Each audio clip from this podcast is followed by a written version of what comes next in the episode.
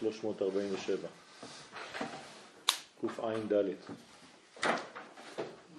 סוף אה, פסקה ה'.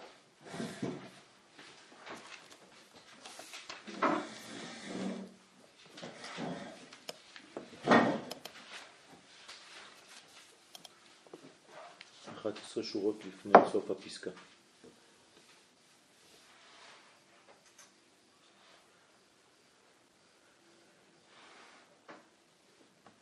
אבל בעוונותינו לא זכינו לזה, והתעבר השם ויאמר אל תוסף עלי ראש הפסגה ושא עיניך וראה. משה רבנו, אם היה נכנס לארץ ישראל, היה מתגלה כוחו של מלך המשיח מיד. הבחינה של משה רבנו היא בחינת חיה, כלומר חוכמה. ואם היה עולה לארץ ישראל, נכנס לארץ ישראל, היה מגיע ליחידה. ברגע שבן אדם מגיע למדרגה של יחידה, זה מלך המשיח, ואז נגמר התיקון, הוא עושה את התיקון עבור כולם. אבל לא זכינו לזה. אז מה כן משה הצליח בכל זאת? הקדוש ברוך הוא אומר לו, עלה ראש הפסגה ושא עיניך וראה. זאת אומרת, תעלה על ראש, ראש הפסגה, עלית כבר למדרגה עליונה מאוד, זה נקרא ראש הפסגה, זה לא סתם שהוא אומר לו לעלות על איזה הר, וראה. כלומר, עם העיניים שלך אתה תוכל לתקן את העין הרע. כלומר, איך מתקנים עין הרע? על ידי עין טובה. ומשה רבנו הייתה עין טובה, ועל ידי שהוא מסתכל ורואה את ארץ ישראל, הוא מתקן את הרע עין. ולכן, שא עיניך וראה, כדי, כי, כי, כי לזכות שתבוא בעצמך לארץ ישראל לתקן הכל מיד לגמרי, זה אי אפשר לפעול אתה. אומר לו הקדוש ברוך הוא, אתה לא יכול עכשיו להיות אתה מלך המשיח בזמן הזה, אך זה פעלת בתפילתך שתעלה ותראה מרחוק כל ארץ ישראל. כן? אתה תראה את ארץ ישראל מרחוק, ועל ידי הראייה בעצמה תתקן ותכניע את הרע עין. הנה.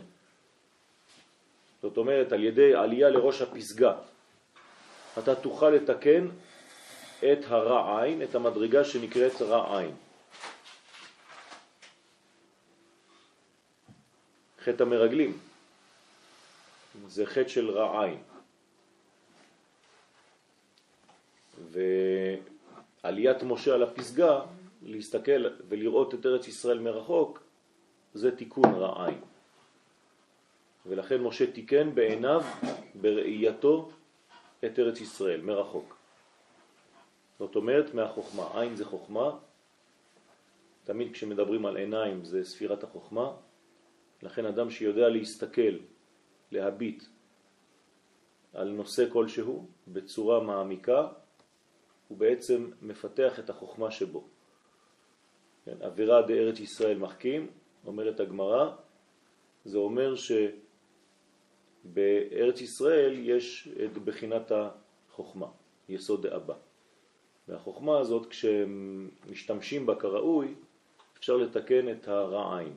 כלומר, בארץ ישראל צריך לקנות עין טובה. אז אנחנו אומרים, וראה בטוב ירושלים. אתה צריך להגיע לראות את הטוב. אם אתה רואה את הטוב, כן, עשית את התיקון. אז בשביל זה צריך לעלות למדרגה של עלה ראש הפסגה. במילים אחרות, מי שלא עולה לראש הפסגה לא יכול לראות את הדברים הטובים. מי שנמצא בתחתית ההר רואה את המציאות החיצונית בלבד. מי שעולה לראש הפסגה ולכן יש לנו לימוד כאן, איך הופכים להיות אדם עם עין טובה, ולא אדם שמתלונן כל רגע, רק מי שעולה במדרגות עליונות לראש הפסגה, כן, זה רמז, אז אפשר לראות את הדברים בעין טובה, את כל המציאות בעין טובה, כן, באחדות אחת. לכן המדרגה העליונה ביותר של הנשמה זה יחידה. יחידה זה לראות שהעולם כולו הוא יחידה אחת. אתה כבר לא רואה דברים רעים, הכל יחידה אחת, הכל הרמוניה אחת גדולה. ולכן הראייה בעצמה מתקנת את הרעיים. ובזה הכוח וצב את יהושע. מה זה בזה הכוח? בכוח החוכמה, בכוח הראייה הזאת תחזק את יהושע. כן? תצווה אותו, תחזק אותו, ואמצהו תיתן לו אומץ. אומץ זה בא מהראייה, מהחוכמה. לא, אבל אברהם זה משהו אחר. אברהם זה ממעלה למטה. בסדר? אברהם, הבית נע השמיימה, הוא הביא אותו למעלה מהכוכבים. ארץ ישראל היא בתוך הטבע, אבל טבע עליון. שא עיניך זה כלפי מעלה. כן, שא עיניך זה כלפי מעלה. שגם אם היית לראש הפסגה, אתה עדיין צריך להסתכל למעלה. נכון. כלומר, להסתכל על, על הפנימיות של ארץ ישראל, לא על החיצוניות שלה. מי שמסתכל על החיצוניות של ארץ ישראל, הוא רואה ארץ ככל הארצות. מי שיודע להסתכל על הפנימיות של ארץ ישראל, אין לו כבר חשק להיות בשום מקום אחר בעולם. כי לא קיים מקום אחר בעולם חוץ מארץ ישראל. גם לאברהם, אבל הוא אמר, שא עיניך אחרי הפרידה מלא. זה אחר כך, לא, אבל היא התכוונה ל... ויוצא אותו החוצה. ויאמר הבט נא השמיימה. אחרי זה נכון. גם ויישא עיניו ויראה את המקום מרחוק בעקדת יצחק. אז יש פה לימוד ממש גדול ממשה רבנו לכל המנהיגים שלנו. כן. כי אם הוא נותן, משה קיבל תורה מסיני ומצרה ליהושע. המסירה הזאת לא רק הייתה, התורה הזאת לא רק הייתה, אני מבין שהמסירה הזאת הייתה גם מסירת תורה תרתי משמע, וגם עין טובה, והכל טוב, הוא מסר לו הכל טוב. כן, נכון. זה לא רק ליהושע, זה לכל אחד מאיתנו. בדיוק. בכל אחד מאיתנו יש את כן. הבחינה הנקראת משה. זאת אומרת שבכל אחד מאיתנו יש מדרגה של לראות את הדברים בטוב. ברגע שאתה רואה את הדברים בטוב, אתה בעצם עולה למדרגת משה רבנו. כן, אז הבחינה שנקראת משה אצלנו זה הנשמה. מה? חשבתי שהוא יגיד שהמעלה פה לאנשי הדור שלנו, שאפילו שמשה רבנו רוצה להגיע לארץ ישראל ומקבל תשובה שלילית, כן. אז הוא לא אומר, יאללה, לא משחק, טורף את הקלפים. הקדוש ברוך הוא נותן לו פה אפשרות לעלות ולבטל את הרע עין, זה לא משהו שהוא כנראה נוגע ישירות למשה, אלא אלינו. בטח. צריך לבטל את הרע עין של ארץ ישראל, משה אומר, בסדר, אוקיי. אמנם לא הולך להיות נגד ראש הממשלה הבא, או הממשיך העתידי, אבל אני מוכן עדיין לעזור. בטח. זה, זה לא רק לעזור, זה לתקן את כל הראיות העתידיות. על ידי הראייה הזאת של משה, הוא מתקן את כל הראיות שלנו, לכל הדורות. אז למה עדיין מתלוננים? בגלל שאם לא היה הדבר הזה, לא היינו בכלל מסוגלים לכלום. כבר ככה אנחנו מתלוננים, ואם לא היה התיקון של משה רבנו שכבר תיקן את הרוב של הרע עין, תדמיין לעצמך. כנראה שבארץ ישראל יש מדרגה כפולה, שמי שלא יודע לראות בעין פנימית, הוא מיד הופך להיות מתלונן. אין אמצע. יש פה או מתלוננים או מעפילים. ככה זה ארץ ישראל. כן, מעפילים זה אלה שנכנסים בכוח, ומתלוננים ומתאוננים זה אלה שכל הזמן יש להם מה להגיד. התיקון לדברים האלה זה תיקון העיניים. איך אה, היה חטא המרגלים, איך אומר המהר"ל? שהקדימו פלא. עין. כן, הם, הם סילפו את הראייה הנכונה של ארץ ישראל. ברגע שהראייה מסולפת, אז כולם בוכים. וישאו עיניהם ויבכו. כן, זה גרם גם כן בכי לעדה כולה. כן, ותרגנו באהליכם. זאת אומרת, יש כאן פגם כללי בהסתכלות הנכונה על המציאות, ותיקון כללי על ידי משה רבנו. עכשיו, משה רבנו הוא הנשמה. כלומר, אם אני מחפש את המשה שנמצא בתוכי, זה הנשמה שלי. משה זה אותיות נשמה. כן? מה זה נשמה? זה נון שמה. כלומר, בנשמה יש את האות נון. נון בגמטריה זה חמישים. כלומר, הנשמה זה נון שמה. היא במדרגה של נון, היא במדרגה של חמישים. חמישים שערי בינה. משה, כן, זה נון שמה. הרי איפה קבור משה? בהר נון בו, נבו. אז משה הוא נון בו, זה אותו דבר. נון בו או נה שמה, זה אותו דבר. אנחנו מדברים על משה. אז משה זה הנון שמה, נשמה, והגוף זה יהושע. יהושע בחינת גוף. משה בחינת נשמה, יהושע בחינת גוף. כשהנשמה מתקנת ורואים את ארץ ישראל מבחינה נשמתית, כמו שעושה משה, אז הוא מחזק את מי? את הגוף שלו גם, את יהושע. נותן לו אומץ, מה שכתוב פה, צו את יהושע, חזקהו ואמצהו. זאת אומרת, הנשמה שלי מחזקת את היהושע שלי, המשה שלי מחזק את יהושע, נותנת לו אומץ, נותנת לו כוח וחוזקה כדי להיכנס פיזית עם הראייה הרוחנית. זאת אומרת, כשמשה לא נכנס, הוא נכנס דרך יהושע. כלומר, משה לא נכנס מבחינת נשמה, אבל הוא נכנס בלבוש של גוף. יהושע זה משה, אבל משה בכיסוי. בסדר? יהושע הוא לא לבד. משה מאציל את אורו על יהושע. במילים אחרות, אנחנו באים לתקן בארץ ישראל את הגוף. הנשמה שלנו כבר ניצלה. מתי הנשמה שלנו כבר ניצלה? ביציאת מצרים. כמה זמן לוקח לנשמה כדי להינצל? אלפית השנייה. הנשמה אין לה זמן, היא לא תחת מימד הזמן. איך יש לה קלקול? היא לא אין לה קלקול. אין לה קלקול. כלומר, רק היא נגאלת. מה זה נגאלת? מוציאים אותה ממה שאוסר אותה. אין לה קלקול לנשמה, הנשמה לא יכולה להתקלקל. מה שכן יכול להתקלקל זה הלבושים של הנשמה, הגילויים שלה. בגילויים יש בעיות. אבל הנשמה היא כבר יצאה ממצרים. נשמת האומה יצאה ממצרים. נשמת האומה כבר נגאלה. כמה זמן לקח לה? שנייה. כמה זמן לוקח לגוף להיגאל? מיציאת מצרים עד היום. כלומר, הגוף, בגלל שהוא תחת שליטת הזמן, אז לוקח לו זמן. הנשמה שאינה תחת שליטת הזמן, לא לוקח לה זמן. אז ההחלטות שלנו באות בשנייה אחת, אבל היישום של ההחלטה לוקח שנים. לפעמים אתה מחליט להיות בן אדם טוב ולוקח לך שנים כדי לתרגם את זה למציאות. הבנתם את הפער בין הנשמה לבין הגוף. אז הנשמה זה משה. משה זה אי מיד, אינסטנט.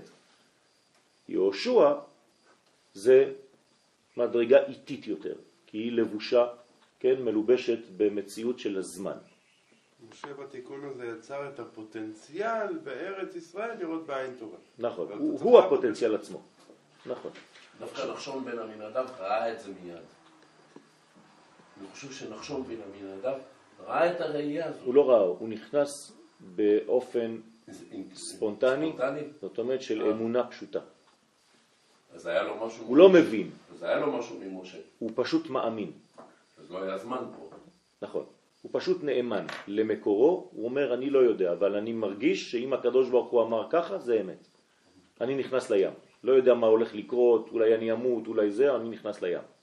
לא לא לו מחשבות. נכון, הוא לא חשב. הוא לא- נכון. זה, זה בדיוק ההבדל בין מי שחושב יותר מדי ובין מי שעושה. אם המחשבה יותר מדי גדולה ביחס למעשה, זה לא טוב. אבל אם המעשים הם יותר חשובים מהמחשבות, זה בסדר גמור. כל מה ש, כל מי מעשיו מרובים. מחוכמתו, חוכמתו מתקיימת. אבל מי שהחוכמה שלו מרובה מהמעשים, הוא משותק. כי הוא יותר מדי חושב. כלומר, אצלו הבעיה זה המחשבה. אנשים חכמים, הבעיה שלהם זה החוכמה. כי הם לא יכולים לזוז, הם כל הזמן משותקים. כי הם כל כך חכמים שהם לוקחים בחשבון את כל האפשרויות שהם חושבים. חסר להם רק דבר אחד, ספונטניות ואמונה פשוטה. ואנשים פשוטים, אין להם אולי את החוכמה, אבל הם מיד נכנסים לעניינים.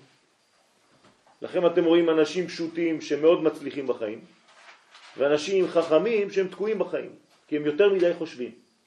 והחוכמה שלהם היא בעצם הבעיה שלהם. כן. אני מקבל אנשים משני הסוגים. כשאני מקבל אדם חכם, אמרת, אני תמיד אומר לו, הבעיה שלך זה החוכמה, אתה יותר מדי חכם. אך החוכמה שלך חוסמת אותך. אתה לא מספיק ספונטני, אתה לא חי. אתה בעץ הדעת, אתה לא בעץ החיים. תחיה. אומר לי, אני לא מבין. אמר לו, אתה רואה? גם זה אתה רוצה להבין. כל דבר זה אני לא מבין.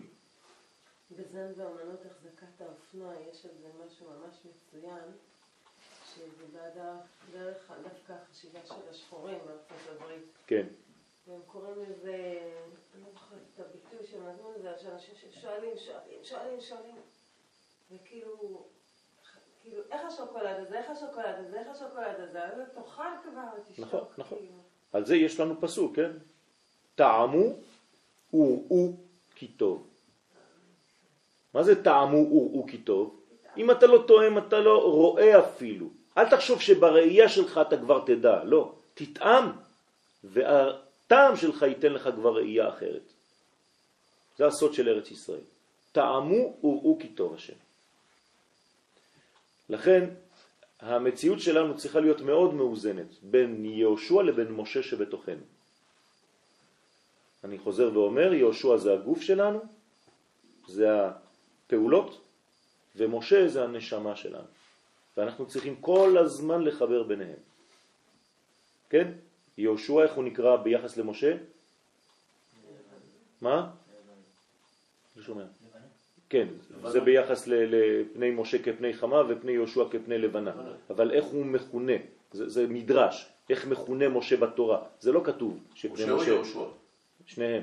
יהושע, איך הוא נקרא בתורה? הרב ותלמיד. כן, אבל איך, איך, איך התורה מדברת על יהושע? ויהושע, נער. משרת.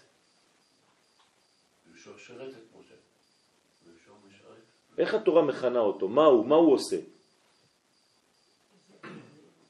התורה מדברת על יהושע, נכון? שהוא לא זז מהאוהל. איך היא אומרת? לא.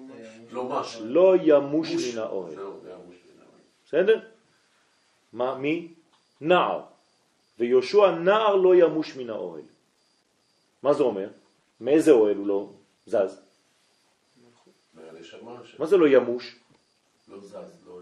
לא יצא ממשה. ימוש ממשה. בסדר? כי? מן המים משיתיהו. לא, ימוש. אז הוא לא ימוש. כלומר, יהושע תמיד מחובר למשה. בהגדרות שלנו, הגוף תמיד מחובר לנשמה. ואם אתה עושה אקט כלשהו בחיים שלך שאינו מעוגן בנשמה, תדע לך שאתה עכשיו עושה שטות. שטות מלשון שטן, סטייה. אבל אם אתה כל הזמן דואג לחבר ביניהם, ואתה לא מש מן האוהל, שזה משה, אז אתה מסודר. בסדר? וזה כוח וצו את יהושע וחזקהו ואמצהו, כי הוא יעבור והוא ינחיל.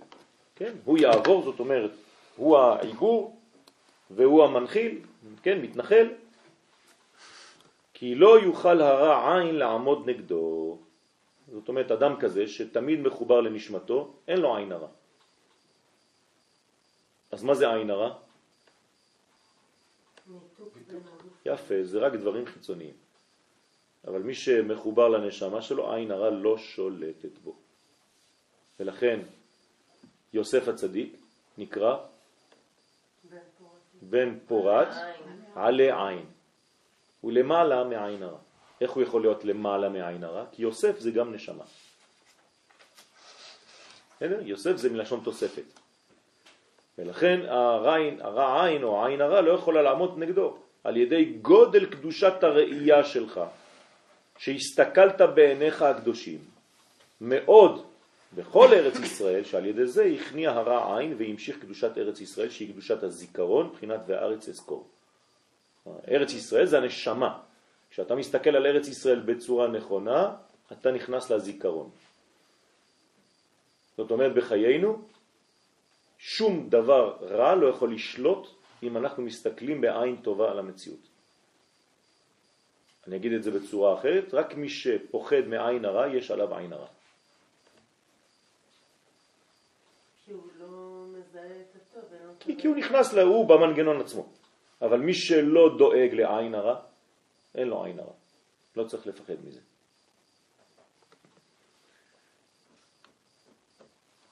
וזה בחינת ברכות הראייה. לא לשכוח שהנושא הכללי שלנו, תסתכלו למעלה בדף, זה ברכות הראייה, נכון? אז עכשיו אתם מבינים יותר מה זה ברכות הראייה. כן? כלומר, לדעת לראות יותר טוב את החיים שלנו. זה בחינת ברכות הראייה, כי כלל ברכות הראייה הוא להכניע הרע עין. כלומר, בשבילה יש לנו את הברכות האלה, ברכות של ראייה. תנו לי דוגמה לברכה של ראייה. ברכת האילנות. למשל, אני מסתכל ואני מברך, אני רואה. אז מה זה מתקן הדברים האלה? כתוב במפורש בטקסט שלנו שהוא מתקן את הראייה. יפה, זה, תיק, זה תיקון רע עין. אדם שרואה קשת ומתפלל, מברך, מתקן את הראייה. ברקים. כן? מי שרואה ברקים, כן, רע- ברקים ועם הרעם שהוא שומע, הוא מברך שכוחו וגבורתו מלא עולם. כל הברכות האלה, רעידת אדמה, כן, יש לנו מלא רעידות אדמה. אה, מה? שפוגשים אדם, כן, שלא ראינו שנה, אותו דבר ראייה, או עלייה לבית המקדש, שלוש פעמים בשנה, זה נקרא ראייה, כן? שלושה פעמים, שלוש פעמים בשנה ייראה כל זכורך, נר במוצא שבת. נר, הבדלה במוצאי שבת. יין שמסתכלים, כל מה שאתם פועלים עם העין שלכם, זה מתקן את הראייה. ולכן צריך להסתכל על הדברים בעין טובה, גם לפני שמברכים. אני רוצה לאכול תפוח, אני מסתכל עליו קודם כל. אני מסתכל עליו בעין טובה, התפוח טוב. אני פשוט לוקח את התפוח, מכניס אותו לפה, לא תיקנתי את הראייה, וסביר להניח שגם בתוך התפוח יש איזה משהו לא בסדר. כן, לא תיקנתי, לא ניצלתי את מלוא העוצמה שיש בתפוח, חבל. רק עכשיו שאתה אה, רעידות אדמה האלה, כן. מישהי אצלנו אמרה אוי ואבוי וזה, אז אני אמרתי לה, אני לא יודעת אם זה נכון, אמרתי לה, ישראל לא צריכים לפחד מרעידות אדמה. נכון? זה בסדר? זה בסדר גמור. ועוד מעט תהיה רעידת אדמה גדולה בירושלים, שתפיל את כל המסגד, אמרתי לה, ככה הקדוש ברוך הוא יתקן לנו את העניין. ויעלה מתחת לאדמה את כל הדברים שצריכים להיחשף ולהתגלות. אז תתכוננו לזה שיש רעידת אדמה גדולה בירושלים. כן, לזה. קיבלתי אפילו מכתב מהצדיק שאומר לי לומר לתלמידים. מתי זה עוד מעט? לא יודע, לא נותנים, אנחנו לא אנשי תאריכים, אנחנו אנשי תהליכים. אז אנחנו תחת מימד הזמן. כן, נכון, אבל אין לנו עדיין נבואה, לצערי. כשאהיה נביא, אתה תדע את זה.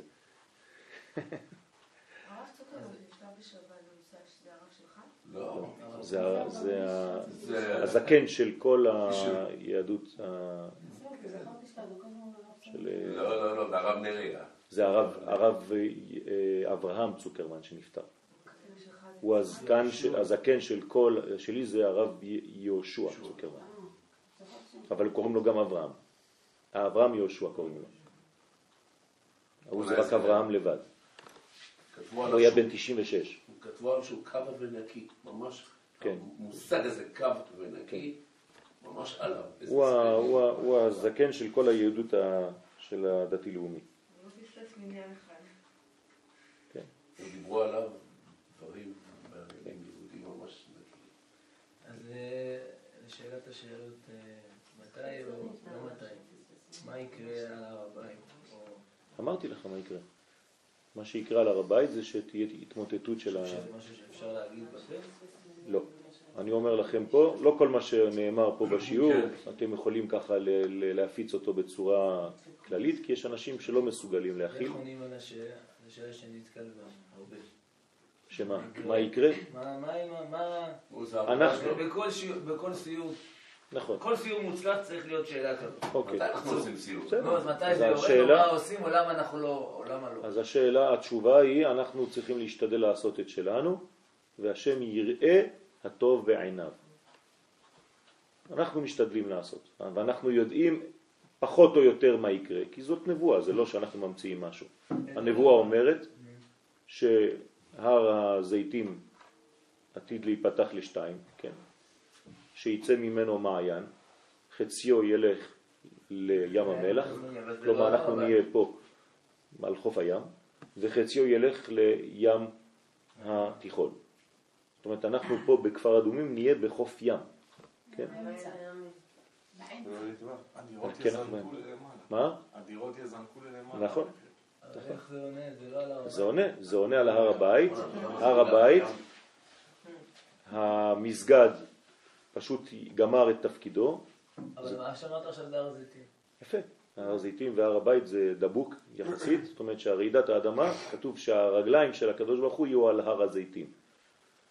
ברגע שהוא ירד על הר הזיתים, מה זה הביטוי הזה? זה לא שהקדוש ברוך הוא, כן, לא נראה רגליים. אנחנו נראה שבעצם הקדוש ברוך הוא יורד ומתגלה לעולם, בעולם. ברגע שהוא יתחיל להתגלות בעולם, אז תהיינה רעידות אדמות תכופות. ככל שהקדוש ברוך הוא יורד יותר, ייגע בהרים ויעשן. ברגע שהוא נוגע, כלומר שהוא מתחיל להיות קרוב לעולם שלנו יותר ויותר, איך הוא יותר קרוב? בזכות מה שאנחנו עושים. כל שיעור, כל דבר כזה מביא יותר, יותר, יותר, יותר, עד שרגליו נוגעות. ברגע שיש נגיעה, יש פיצוח של כל הרעיון, כל האדמה נפתחת. יש לך לפני זה, מביט לארץ ותרד. נכון. גם המשך הפסוק. אז העף- עצם ההבטה, כמו שהוא אומר, המביט לארץ ותרעד, כן, הבטה ממעלה למטה, האדמה רועדת. כן, ייגע בהרים ויהיה עשנו, הרי געש. כן, כל זה זה קורה, ולכן המים ש, ש, שנוטפים שם כבר עכשיו, בתוך האבן השתייה, סביב לאבן השתייה, שהערבים לא יודעים מה לעשות עם זה, יש להם מלא מים שיוצאים, זה המים שמתחת לעיר, מי גיחון, שמתחילים לדחוף כלפי, כלפי מעלה. וברגע של הרעידה הכל ייפתח, וזהו, המסגד אה, ייפול וזה, לכן אמרתי שזה דברים שיבואו בצורה מאוד מאוד מאוד עליונה, שרק ככה בני ישמעאל יפחדו. איך אתה יודע את כל זה? זה כתוב. זה כתוב, זה נבואות. ברוק ברק ותפיצם. מה הכוונה עם ברוק ברק ותפיצם? זה ההמשך של הפסוק, זה גם על אותו ואז אנשים יברחו למדבריות, יבואו למדבר יהודה. ככה כתוב, הרבה אנשים יברחו מהרעש הזה, כן, יבואו למדבר יהודה, כל זה זה בעצם תהליך אחד גדול שיגלה את השלב האחרון בגאולה. בסדר? כשתהיה רעידת אדמה כזאת צריך לברך ברכה. כן, איזו ברכה מברכים על רעידת אדמה? שהחיינו וקיימנו והגיענו. שכוחו הוא נכון, שכוחו וגבורתו מלא עולם. אז זה גם על אותו גאון. נכון. אבל זה מפתיע, איך מברכים על רעידת אדמה? כאילו אה, יורד בו. זאת אומרת שהרעידת האדמה זה בעצם מזעזע את אמות הסיפים שלנו, כלומר את כל ה... אתה כל אחד בשקט שלו חושב שהוא מסודר. כשיש רעידת אדמה, מה זה אומר? זה מעמיד את עצמך עוד פעם בכל ה... אתה חושב עוד פעם על כל מה שאתה עושה. אולי, אולי זה לא כל כך פשוט. כן, זה מאיר אותנו. על זה צריך לברך, כך אומר הרב קוק בעין היה. כן, על, הבר... על הגמרא הזאת. כן, על רעידות אדמה מברך וכו'. איך מברכים על רעידת אדמה? על זה שהקדוש ברוך הוא לא נותן לך להירדם. אבל את זה אפשר להגיד גם על הברקים והרעמים. נכון, אנחנו לכן אומרים גם. נכון. אבל אנחנו עליהם לא מברכים. בוודאי שמברכים. כן. כן, כן, שכוחו גבורתו מלא עולם. לא כל פעם, אבל... כן, נכון. שכוחו וגבורתו מלא עולם. ברוך אתה השם אלוהינו מלך העולם, שכוחו וגבורתו מלא עולם. כן. עכשיו, להכניע, כל זה זה כדי להכניע רע עין, על ידי הברכה שמברכים על הראייה. כי הברכה היא בחינת טוב עין. אז מה זה ברכה?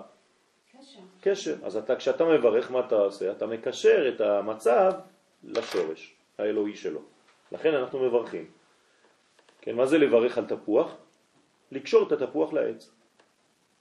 כלומר, לא לשכוח שהוא יצא מהעץ. לכן אני אומר, בורא פרי, העץ. אם הייתי לוקח את הפרי לבד והייתי אומר תודה על התפוח, מה הייתי עושה? מנתק את התוצאה מהשורש. ואסור לנו לעשות את זה. אנחנו בני ישראל תמיד צריכים לחבר את התוצאה לשורש שלה.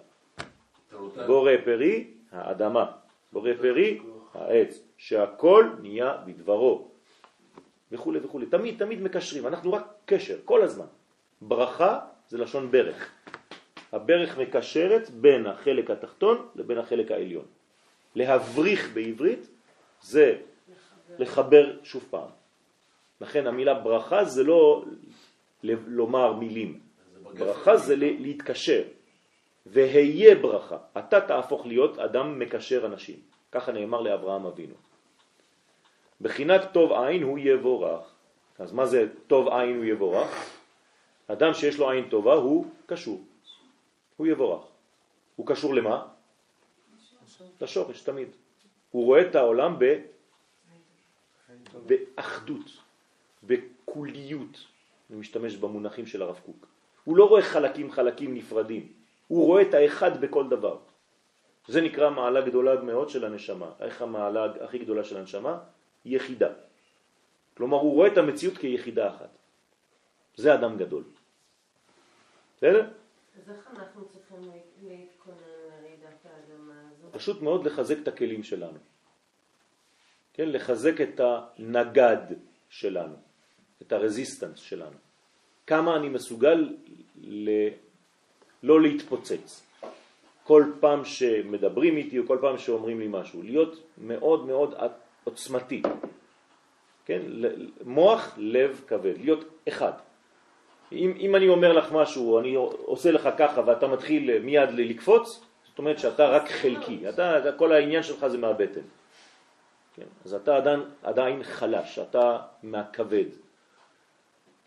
כן? אדם צריך להיות מאוזן, כלומר כל הזמן לא לענות מיד, אתה לא חייב לענות מיד.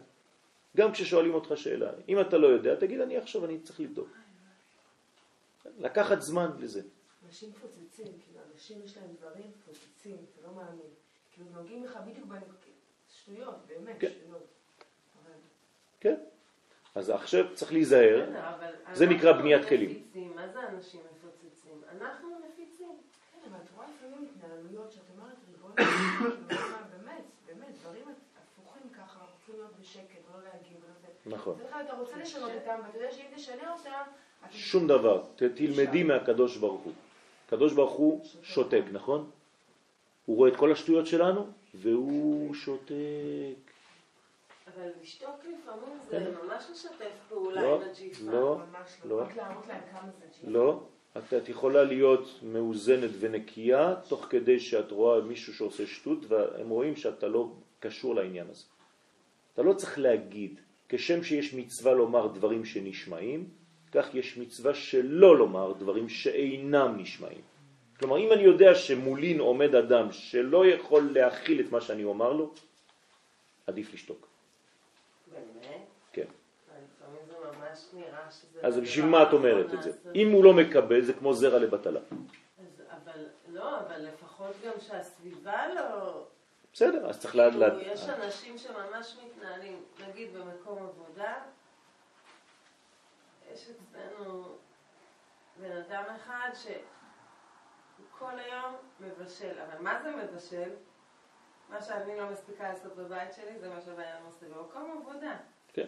קציצות, בשר, כל היום.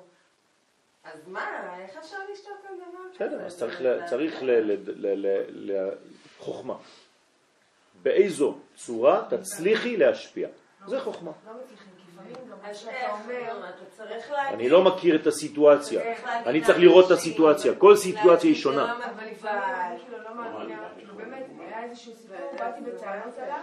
בסוף אתה יודע מה הסופי? שזה התהפך, לא לטובתי. כאילו כל מה שאמרתי, נכון. אמרתי דברים שהם באמת לא בסדר, כן. רציתי להרים אותם על השולחן, הייתי בשוק. אתמול כל זה התהפך בדעתי. נכון, אני כי, אומרת, כי, כי זה דבר שנאמר אולי לא בזמן הנכון, ו, והצורה שזה נאמר אולי זה לא נכון. כתבתי, ברוך השם אפשר לכתוב. בסדר, אבל זה. גם, זה גם צריך להיזהר. כלומר, כל דבר לגופו. אי אפשר לתת דוגמה מה- מלשלוף ככה, out of the blue. צריך לדעת מאיפה זה. כן, יש, יש, יש לפעמים דיבורים שלא באים דרך דיבור. כלומר, אם ילד עושה שטות, אני אפילו רק יכול להסתכל עליו ככה, כן, הוא מבין, אני לא צריך להגיד לו שום דבר. אתה אומר שעדיף להיות סטטי מאשר דיבר. לא, יש אקטיבי בצורה פסיבית. נכון, יש אה, יש משהו שתיקה רועמת. שילד עושה. ואתה שותק, מסתכל, ש-. שבת הסתכלתי על הבן שלי הקטן שהיה מדבר באמצע תפילה. כן? אני ב... בסוף, וראיתי אותו שם בהתחלה, מדבר עם חבר שלו, זה הקטן, יאיר, שיחיה. מסתכל עליו ככה, ואני אומר לו ככה, כן, מסתכל עליי, הוא כבר לא ידע מה לעשות, כן, מתבייש. כשהוא בא אליי אחר כך להגיד לי שבת שלום, לא אמרתי לו למה דיברת, כלום, זהו, כבר שמע, הוא הבין. אם הייתי אומר לו, זה, עוד, סתם, עכשיו עוד לוחץ. הוא הבין. פעם אחת הוא הבין. כן, הסתכלתי עליו, כן. בסדר, אבל אותו דבר בכל מיני סיטואציות בחיים. לא אומרים כל דבר מיד. לא. אז צריך לדעת, לפי המצב. כתוב שהקשר, הילד, אמרתי, אם זה אפשרי, אם, שומעים, אז כן אומרים. לא לא לא. יכולים, יש אנשים שיכולים. כן. אסור ל, ל, ל, לפסול את הכל ולהגיד אין תקווה ואין כלום, לא, שום בטח דבר לא שלא. הולך. אז צריך לדעת. יפה, צריך להיות בחוכמה.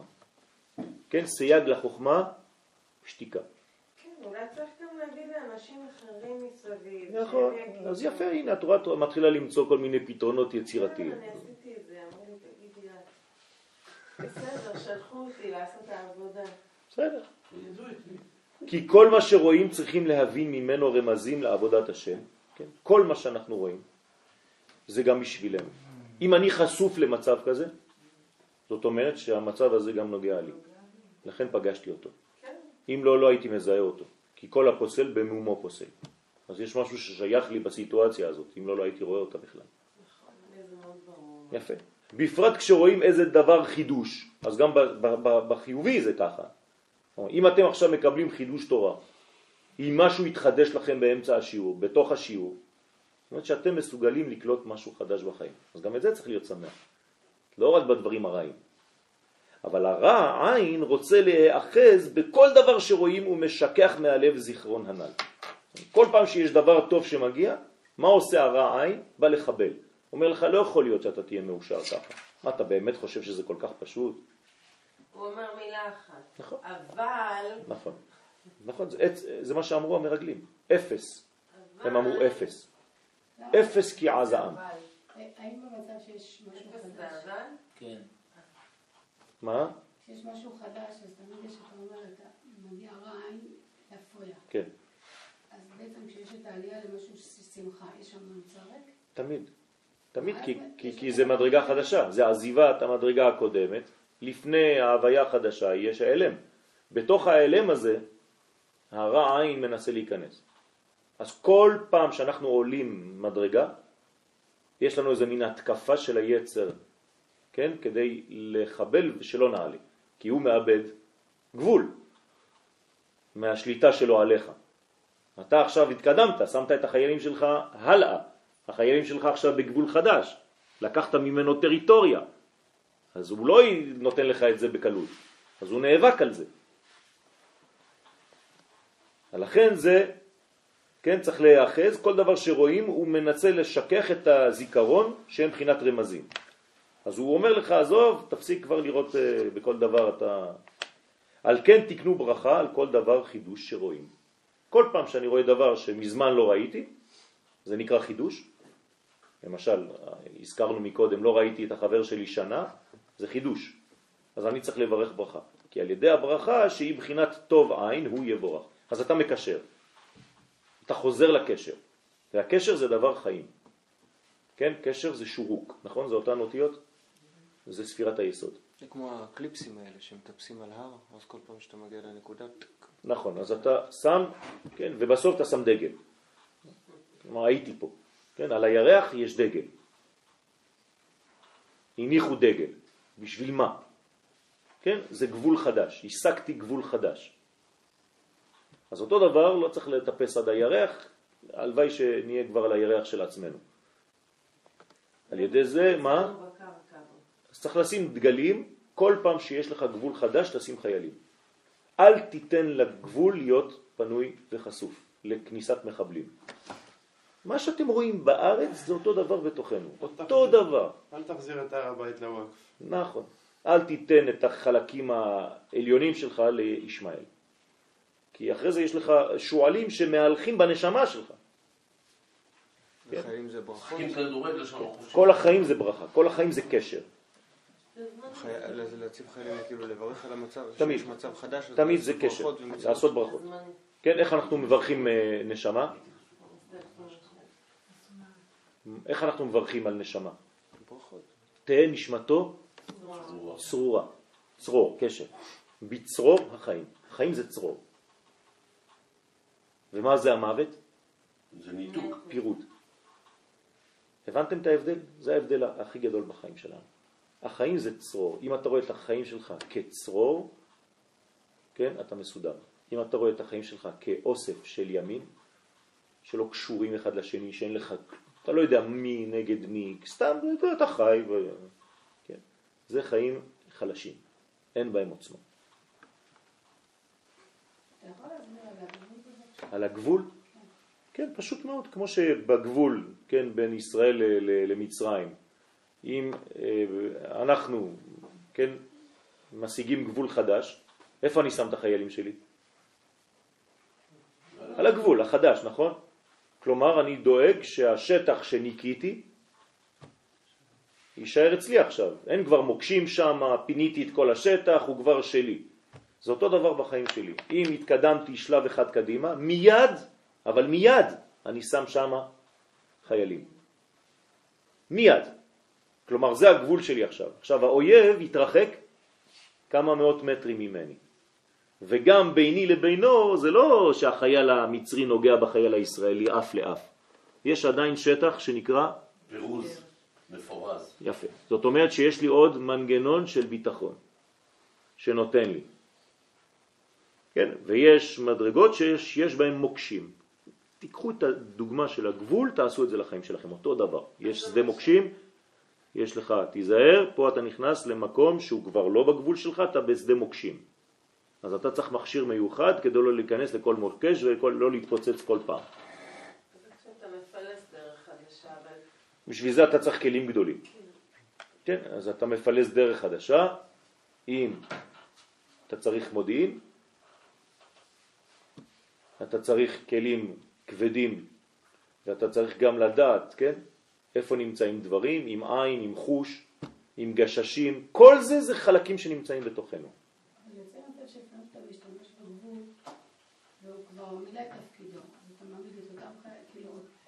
בוודאי, אין דבר כזה מילא את תפקידו, בינתיים הוא שומר עליי מבחוץ. מה זה גבול שמילא את תפקידו? הוא שומר עליי. אני לא בשלום. יש אנשים שרוצים להיכנס בי, יש אנשים שרוצים לחבל בי, לאנוס. אני חייב לפעמים לעלות על אכזרית. יש כתבה גדולה על כן. החבר'ה האלה שמאתרים את המנהרות. כן. אתם יודעים כמה המנהרה הזאת שמצאו הייתה אורך? כן, נו. קילומטר? ושמונה. הגובה חמש קומות. 20 מטר. גובה 20 מטר, נכון, כן. עומק. לדעתי נתנו. להם לגמור להשקיע שם הרבה כסף ועבודה ואחר כך... אנחנו עושים לנו הכל. הוא מהיישוב. לדעתי הם ידעו שהם עושים את זה. 6 קילומטר אורך. עכשיו, כמה אנשים וכמה זמן צריך כדי לבנות דבר כזה? תגידו לי. יש. בפנים שם מעליות, חשמל. מיזוג אוויר. מיזוג אוויר. כן. השקיעו שם. לדעתי נתנו להם להשקיע את כל ה... זה הרב, הם הביאו סינים. מה? הביאו סינים. אתם מבינים? זהו, וגמרו אותה? עכשיו, לזה רצון, לא. עכשיו, בשביל זה מה צריך לעשות? המנהרות האלה, עזבו שמה, רצון. המנהרות האלה בתוכנו. יש בתוכנו כוחות של מחבלים שעושות מנהרות. תחת לפני השטח, שאתה לא רואה, אתה חושב שאתה בסדר, אבל מתחת לפני השטח הם עושים לך מחילות. אתה צריך להיזהר מאוד. אבל אי אפשר להשתמש במחילות האלה יותר. בטח שאפשר. אבל לא, אנחנו לא משתמשים בזה בצורה צריך כזאת. מה את רוצה להעביר שם? לא. מה את רוצה להעביר לשם? אין, אין, מה- אין מה לעשות, יש, אני אגיד לכם מה לעשות. יש בעלי חיים שאנחנו לא אוכלים אותם, נכון? למה? כי אין מה לתקן. התיקון זה לא לאכול, זהו. זהו, אתה מתנתק. שפן בחיים לא היה כשר ובחיים לא יהיה כשר. למרות שהוא חמוד, וטעים. אז תעזוב אותו. אבל אם יש חיה שאתה כן יכול להכשיר אותה, כן, יש מנגנון הכשרה, בהתחלה היא לא כשרה, כלומר היא פוטנציאל כשר, אבל אם לא עשיתי את הפעולות, היא לא כשרה. גם צבי שהוא כשר, אם אני לא עושה לו את כל מה שצריך, אז הוא לא כשר. אז ככה זה בחיים שלנו. יש דברים שאנחנו כן יכולים להחזיר לקודש, על ידי הכשרת אותו דבר. זה נקרא קליפת נוגה. ויש שלוש קליפות שאי אפשר לעשות איתן כלום ולא צריך לעשות איתן כלום, אלא לדחות אותן החוצה. אז בחיים שלנו יש להם דברים כאלה גם כן. יש דברים שאני לא צריך כל הזמן לתקן את הכל, אני לא, כן, אמון על כל העולם. יש דברים שהם קרובים אליי, שאני כן יכול לתקן אותם, תטפל בזה.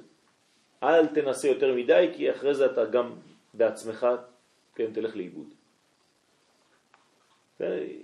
אני רק נותן לכם דוגמאות, רמזים על כל מה שקורה לנו, כן? הגבול שלנו זה הגבול שלנו, זה אותו דבר.